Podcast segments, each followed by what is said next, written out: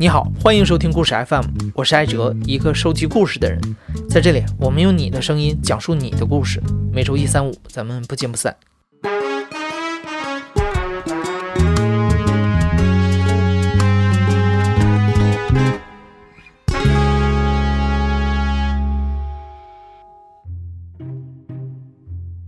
在社交媒体上，你可能刷到过一些废弃建筑的照片。破碎的窗户、脱落的墙皮、铺着厚厚灰尘的桌子、印着水渍的床垫，这些照片一眼看上去像是拍摄于人类消失之后的世界。拍摄这些照片的人，他们为了避免被保安发现，会像夜行动物一样出没在城市角落的废墟，捕捉最不被人留意的画面。这些人把自己称之为“城市探险者”。今天的讲述者潘然就是这样一位城市探险者。潘然现在定居在加拿大的多伦多，但他主要去探险的地方都在美国。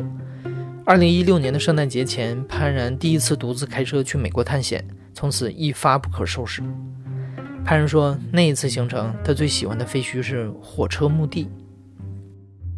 火车墓地就是是我一直特别想去的一个地方，就是那次是第一次，后面我又反反复复去了好多次，就是为了拍那个春夏秋冬的照片。他最开始是一个老爷爷，然后他是因为喜欢电车跟火车，然后他就搜集了很多退役了的电车跟火车，然后拉去他那个他租了一片场地。把那些车放在那个地方，他可能是想修复完了以后做一个博物馆来进行展示。但是，就是风吹日晒雨淋的那些车，就是怎么说呢？一个一方面是锈了吧，另外一方面他是年纪越来越大，然后力不从心，也没有办法继续他这这件事儿了。然后那些车就被扔在了嗯森林里面。我到那个镇小镇上以后，然后就去酒吧，去酒吧吃饭。然后那些人就因为很少看见中国人，就特别好奇，就问我啊，你是来干嘛的？什么什么？其实我不应该照实说，因为说了以后，有些人他就会举报你，举报完了以后，他就会叫警察，叫警察那就会被抓。但是我当时没有经验，我就什么都照实说了。然后他们就说那个地方。其实是有一个管理员的，脾气不是很好。你要是进去不小心被撞见了以后，他可能会揍你。因为我当时是想拍拍那个夜景，还想拍日出。然后就想，那我不能进去一次出来一次，这也太危险了。我就想，干脆我就带一个帐篷进去吧。如果他看不见我的话，我就扎个营；如果他看见我呢，我就出来。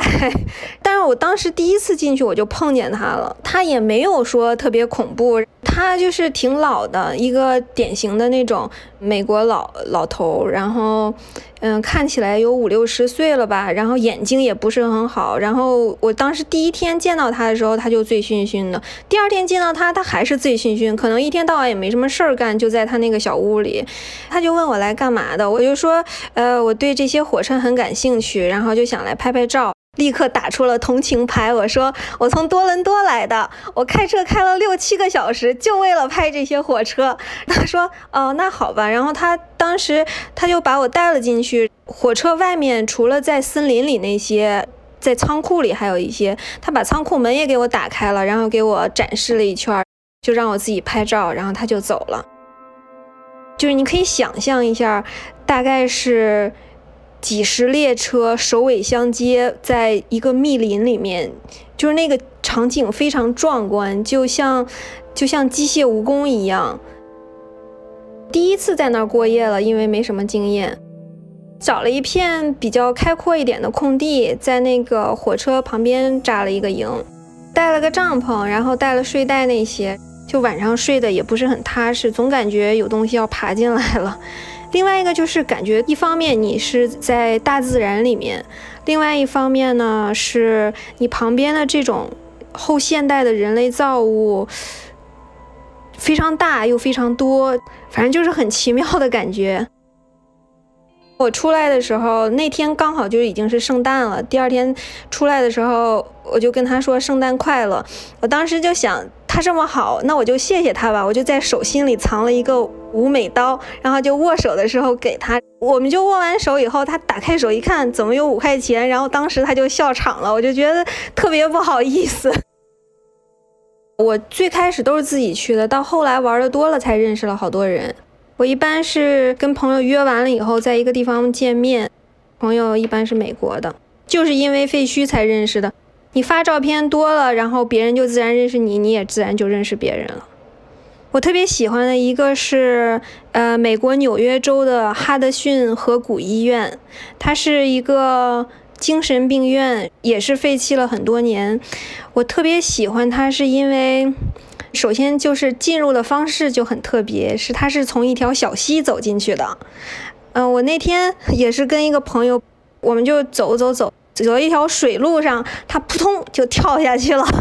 我就一愣，没动，他就听见我没有动，然后他就回头看了一眼我，他说。啊，你没有穿雨鞋，也没有穿雨衣。我当时想着，我怎么会知道是从水路进呢？我说没关系，我就穿着牛仔裤跟那个一个普通的匡威运动鞋，我就跳了进去。然后那个水大概是到刚好是过了我的膝盖，差不多那么深，就趟着水就进去了。它精神病院大概就像国内那种校园似的，它是一大片地方，有很多个不同的建筑，有比如治疗中心，有那种重病区，就带笼子把病人关起来的，然后还有那种普通的病房。我们当时在里面待了六七个小时，六七个小时，我们只走完了两栋建筑，它那里面大概有六七栋。它是特别大一片地方，又废弃了很多年，所以里面就有就有树林。然后我们当时就在就是在楼与楼之间就遇上了几匹小鹿，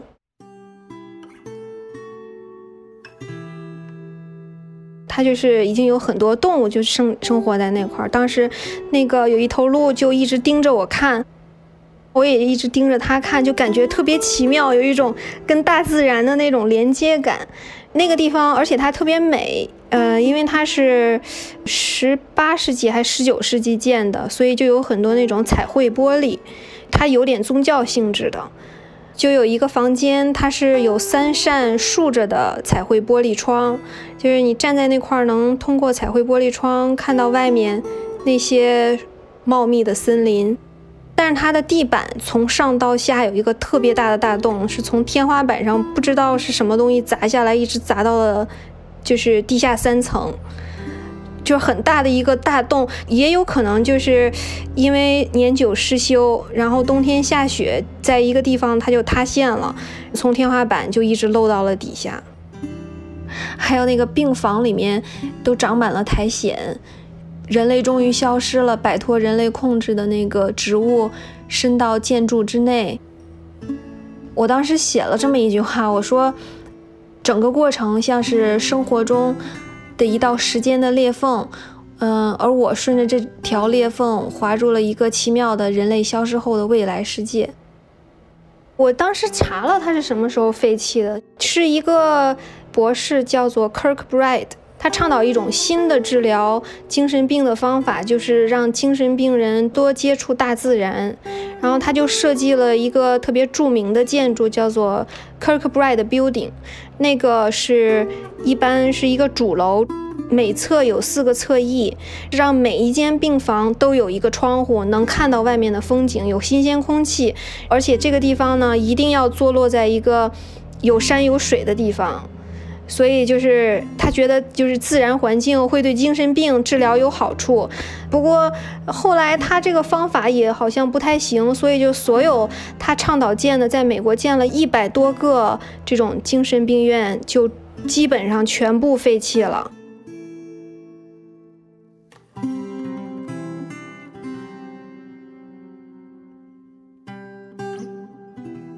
美国五大湖区有一个别名叫做“铁锈地带 ”（Rust Belt），就是是因为过去这个是重工业，就是很多金属、很多铁了，然后但是现在不行了，所以它锈了，所以就简称铁锈地带。这个地方废墟就非常多。我去年秋天的时候一路北上的时候，去往那边开，就是感觉，就首先就是你的手机信号断断续续，一会儿出现一会儿消失，因为根本没人住，也没有人在那儿建手机信号塔，开几个小时还有才能看到一个车。因为是密歇根州嘛，所以就是从底特律往上开，先是各种摩天大楼，然后再就是不怎么行的那种小镇，反正就感觉整个特别孤独。你比如说那个寂静岭的发源地 Centralia。它那个是一个煤矿小镇，当时就是为了卖挖煤嘛，挖煤支持铁路建设，然后有一千来人就去那个地方定居。其他的煤矿小镇废弃是因为矿不行了，然后就废弃了。但是 Centralia 它当时废弃就是因为跟寂静岭的那个电影挺像的，它是有一个工人他在烧垃圾的时候，他不小心有一片那个小火花就飞入了地下。地下是刚好，它那个是无烟煤的那个煤矿延伸出来的一个小角，就等于它那一个小火花飞进去以后，就把整个地下的无烟煤的整个煤矿就给点燃了，就整个镇子就是坐落在一个在熊熊燃烧的煤矿上。一方面是它那个一直有烟出来，空气中有毒素，不适合人类生存；另外一个就是那个火它无法扑灭。无论是截断还是填埋，都是扑灭不了，因为那个矿太大了，就是一直在烧，预计还能再烧二百五十年。它那个地下一直在烧，所以地面上很多地方就有天坑，走着走着你就咔，地面上出现一个坑，然后人就会陷进去。当时那个 Centralia 有一个小男孩，就是差点就掉进去烧死，但是后来还是被救出来了。但是相比于人类生活在那部分那片地方的那个些动物就就不行了，基本上死的死，烧的烧，就是有的时候你看见一个鹿头冒在地面上，其实那个鹿的身子已经在地下就已经被烧烧熟了，还是挺恐怖的。我去过两次 Centralia，它那个地方说是一个鬼镇。其实还有不到十户人在住着，就是属于钉子户。美国政府想让他们搬走，他们就是不搬。美国政府为了让他们搬走，把他那个整个地方的那个邮政编码都给取消了，他们收不到信，也寄不出信，就只能在临近的那个镇子上租一个邮箱，然后所有信就寄到那块儿去。而且美国政府把它那整个小镇在地图上也给抹掉了。就是你比如说，你开车走到那儿的时候，本来是有一个路牌指示去往这个方向是 Centralia，然后美国政府就把那个路牌就整个就给抹掉了。它那个地方是因为是寂静岭原星出名的，所以就很多人就去这个地方，就想看看寂静岭原星到底是什么样的。然后去了以后呢，发现那儿还有人住，他们就从那些。住户的那些房子上就想掰一块木头走，就想留一个纪念嘛，所以那些住户也很对这种行为很恼火，但是他们也没办法叫警察，因为一方面他们那个镇上已经没有警察了，另外一方面警察也不愿意管这种这种小事儿。尤其对中国人来说，习惯了经济的高速发展之后，我们很难想象铁锈地带这样的存在。毕竟，在中国，我们宁可做钉子户，也要拿到满意的赔偿，绝对不可能把房子废弃不要了。其实，除了城镇被废弃，我们可能还很难想象地铁也会被废弃。尤其近几年，中国的地铁建设是突飞猛进，运营里程数已经占了全世界的三分之一以上。但是，这种盛况可能是中国特有的一个现象。二零一八年的春天，潘然去了美国纽约州的罗切斯特市。在那儿的市中心有一条被废弃了半个多世纪的地铁。它是一九二七年的时候正式开始运营，但是它就运营了四年。由于那个就开始大萧条，一九三一年的时候，纽约铁路公司就宣布破产了。它一直到现在就是在罗切斯特市中心那个高楼大厦的车水马龙底下，就也没有人用。第一个感觉就是我站在那个入口的时候，因为那个入口特别大，我的我的身后是，呃，还有一些阳光吧，然后也能听见人类世界的那个，呃，车水马龙的声音，但是我前面就是特别安静，而且你能感觉到里面那个阵阵的那种凉意，就一点一点往外蔓延。然后我当时一扭开手电筒，就是天花板上一群蝙蝠就轰的一下就整个就飞了起来，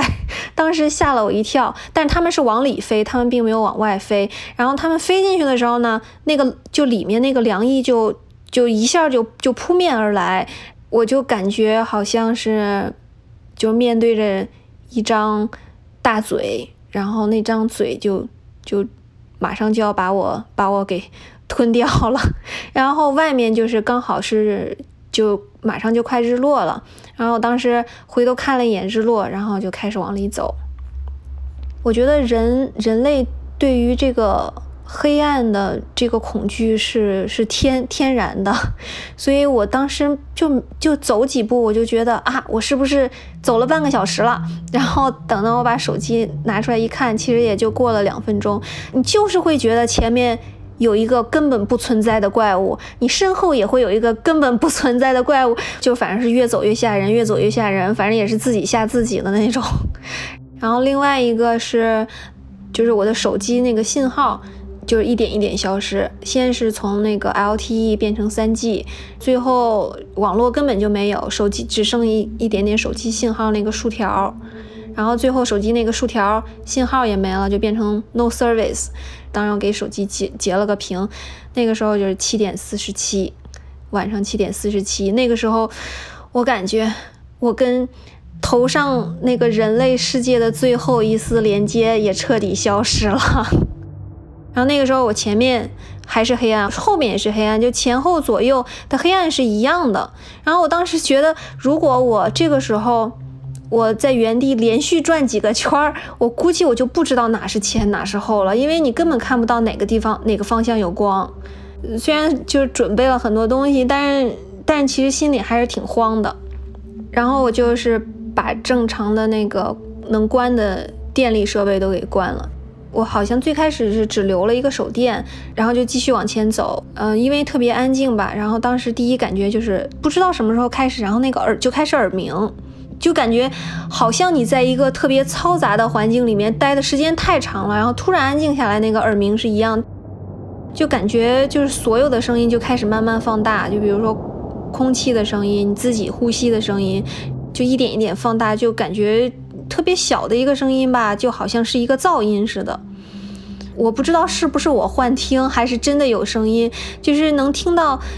特别远的。有不知道哪个地方在水，就是在那种滴答滴答那种声音，然后还有就是也可能是当时确实里面还有别的其他的小动物，你就能听到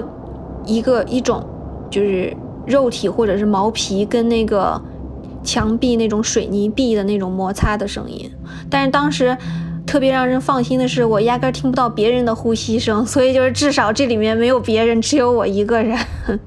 就我进去的那个入口，它是是个涂鸦隧道，嗯，就很多小青年嘛，就去那儿画画、涂鸦什么之类的。然后从那块儿再往里走的话，就是是另外一部分隧道，就特别暗，什么都没有。它本来说是全长是十七公里，但是就是填埋工程是早就开始了，两边都被填埋，然后两边整个缩到不到八公里。嗯，你能看见的到尽头就是没有填埋好的那种。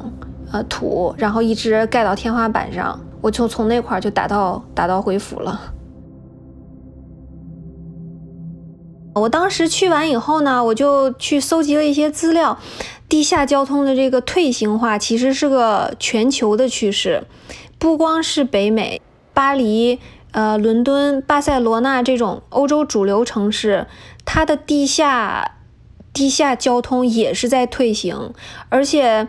有一句就是城市探险圈吧，它有一句特别讽刺，但是也特别写实的句子，就是，呃，如果全球的幽灵地铁站有个大本营的话，那这个大本营就在英国伦敦。呃，伦敦它地下有超过四十座废弃的幽灵地铁站，比剩下所有欧洲其他国家加起来都要多。但是另外一个特别有意思的现象，就是在整个全球地下交通退行的这种趋势下。中国是唯一的一个例外。废墟的话吧，就比较享受的是，你在一个很大的地方，然后里面就只有你或者你一个你的朋友。这个地方呢，看起来是很多年以前的一个地方。你比如说一些剧院、教堂那些装饰装饰物都已经很过时了，但是这个地方又废弃了很多年，你就感觉好像是穿越到了几千年以后，人类已经。整个全部从地球上消失的未来，但是同时呢，你又感觉好像是穿越到了之前这个剧院刚刚废弃的那个时候，因为一般情况下废弃了以后，整个地方就会被尘封了，里面会有一些，比如说。巨幅或者是其他没有带走的东西，就是原封不动的还在那些地方放着。你比如有一个剧院，我去的时候，它那个检票台上的那个戳还在那个地方，上面还有当年的日期，就是感觉前面刚盖完上一个人的戳，大家就突然就全部都撤走了，不知道什么原因，世界末日或者是大灾难爆发，然后就整个撤走了。一停几十年、几千年、几百年，就是时间在那个里面是一个，是一个特别紊乱的感觉，感觉时间流失的又快又慢。就是他忽然，所有人走了以后，被保持原样，快进到了几千年之后，就是有一个时间胶囊的概念。你就比如说有一次去了一个废弃的民宅，它那个里面。床铺上面所有东西还都在那儿，然后衣柜里面还挂的有衣服，然后沙发也是原封未动，呃，厨房里的东西也都在那儿。而且他当时感觉特别神奇的是，他那个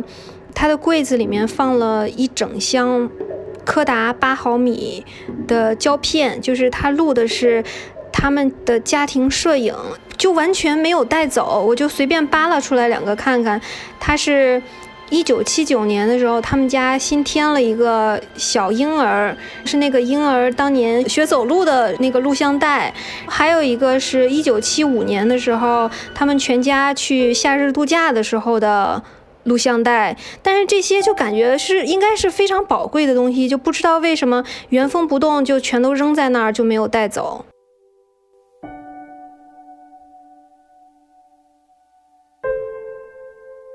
如果你也想去体验城市探险，在废墟当中遇到了像录像带这样的东西，我估计你会很想把它带走收藏，留作纪念。但是对城市探险者来说，他们有很多行为守则，其中很重要的一条就是不要带走任何东西。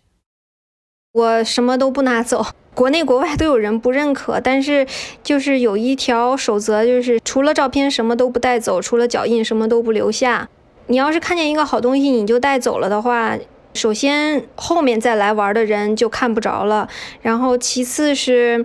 毕竟这个东西它不是你的。它虽然整个地方废弃了，但是并不代表这个地方它是没有主人的。你比如说，可能民宅的话，可能是主人太老了不能自理，他被送入了医院或者是护理院之类的。如果是教堂或者是剧院或者是学校这种，其实它是属于政府的，所以你不问自取的话，无论怎么样都算是偷。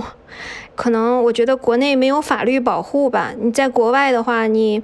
擅入这些地方是违法的。你如果拿着一个东西出来的话，那肯定就是偷窃。然后如果一旦就是你刚好出来，如果不巧被警察抓住了的话，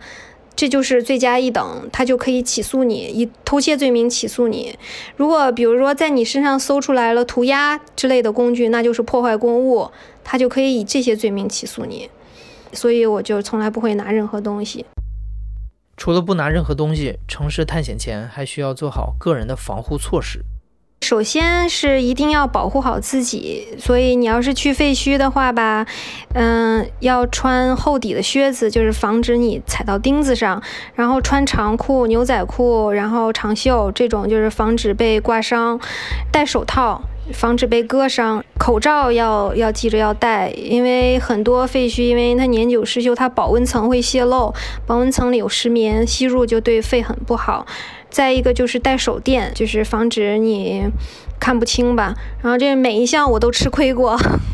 就是有一次我那个就是在那个火车墓地，因为当时去了很多次了，然后觉得自己是个老手。掉以轻心，就走的时候就很就随随便便的走，然后当时就一脚踏穿了一个地板，只有一条腿陷下去了。火车的那个地板是木的，但是之间是金属连连接的，那个金属就在我的左腿的大腿上，就是整个从膝盖到屁股之间全部都给就是划烂了，牛仔裤划烂了，然后我的腿也划烂了。第二天那个腿肿的裤子都穿不上。那除了保护好自己，城市探险者也有责任保护好废墟。第二个就是去废墟吧，不要在网上透露地点。就有一些人，他们就是喜欢破坏，去只是简单的砸玻璃啊，或者是去涂鸦这种的。另外一些人呢，他就是会去偷里面的能变卖的东西拿出来变卖。还有一些人，就是最危险的一些人，就是纵火犯，叫 arsonist。就是一种特别的爱好，一种小众的爱好，就是愿意烧东西。国内可能这种人很少，但是国外就很多。他们这些人就是喜欢烧东西玩儿。我去过的有一个废弃的蜜月度假村，我是一七年夏天去的，冬天的时候就一群纵火犯就就跑过去就把它给点了，就整个就就烧了，就全没了。反正不在网上透露地点也是蛮关键的，就是也是算是保护废墟的一种一种措施吧。做城市探险，大家最担心的肯定还是会不会遇到坏人这个问题。这方面潘然也有一些经验。我在废墟附近碰见的人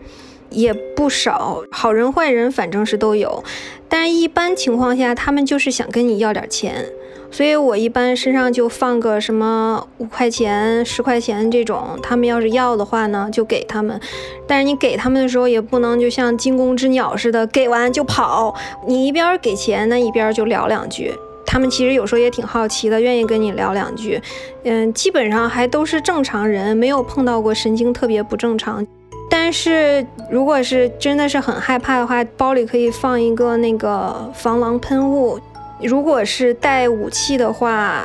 出来一旦被抓，那也是携带武器进入这种地方，在美国算是国家级的重罪。